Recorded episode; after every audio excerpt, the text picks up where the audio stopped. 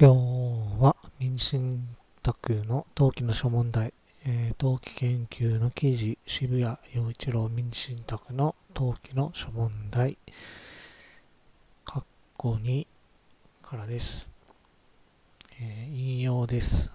本誌の読者の皆さんは不動産登記法97条一項覚悟の定めだけを導きとして信託契約書の中からいかなる情報を選択し、登記事項として抽出すべきであると思われるだろうか。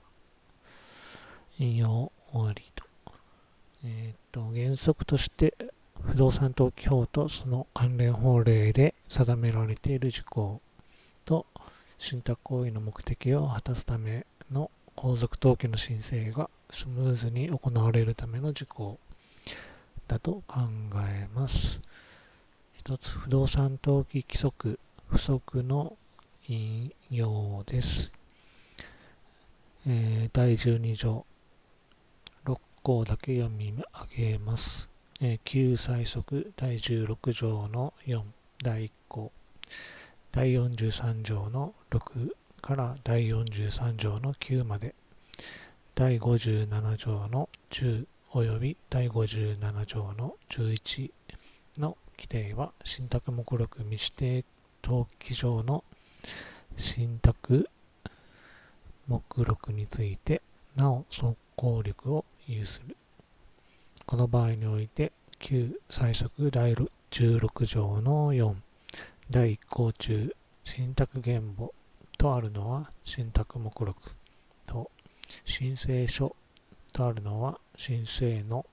と旧最速第43条の6中、信託原簿とあるのは、信託目録に記録すべき情報を記載したる書面と、付録第10号様式とあるのは、不動産登記規則別記第5号様式と、旧最速第43条の7及び第43条の80信託原簿用紙とあるのは信託目録に記録すべき情報を記載したる書面の用紙と。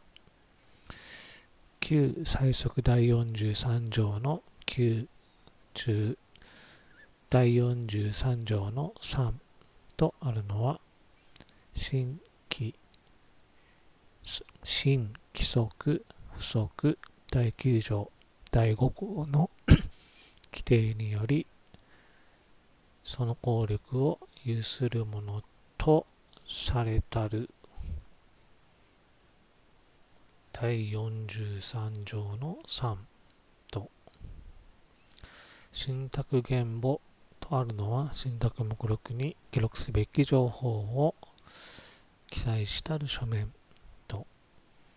旧最速第57条の10及び第57条の11中、信託原簿とあるのは信託目録とすると。えー、私はこの規定を初めて知りました。えー、聴者の旧信託原簿には登記官の作成という概念がなかったのではないかという考えもそうなのかもしれないなと思いました。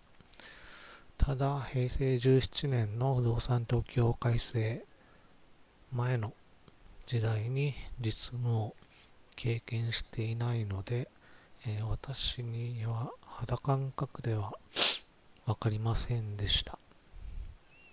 えー、次引用です。そして資格者代理人の観光として登記原因証明情報として信託契約書そのものが提供されない場合がある。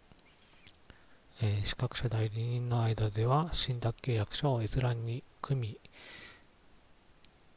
さないことが推奨される場合もある。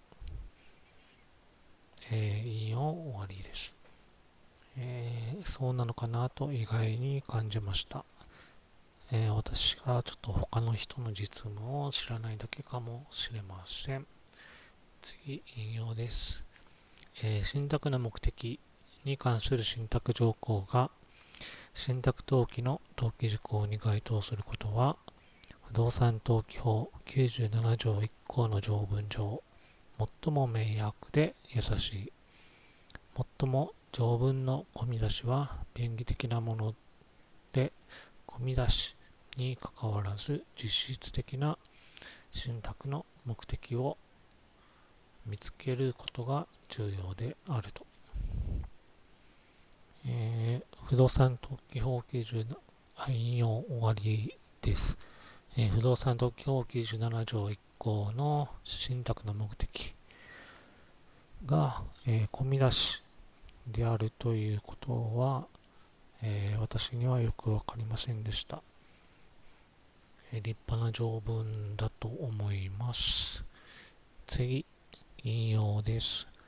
え信託契約書から信託目録に変換するための最大の問題は、不動産登記法97条1項各号の規定の内容が抽象的、一般的であることである。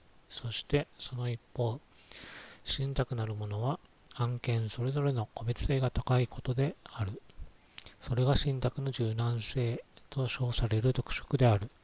そこで資格者代理人は不動産登記法97条1項各号について当てはめのための具体的な規範、要件分析を行い、実際に当てはめを行う必要が生じるわけであると。引用終わります。えー、私は少し異なる考えです。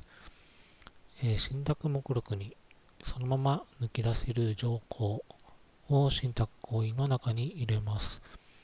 えー、そのため、登記申請時には、要約や当てはめを行うことはなくて、信託行為の中から信託目録に記録する条項をそのまま抜き出す必要が生じます。えー、最後に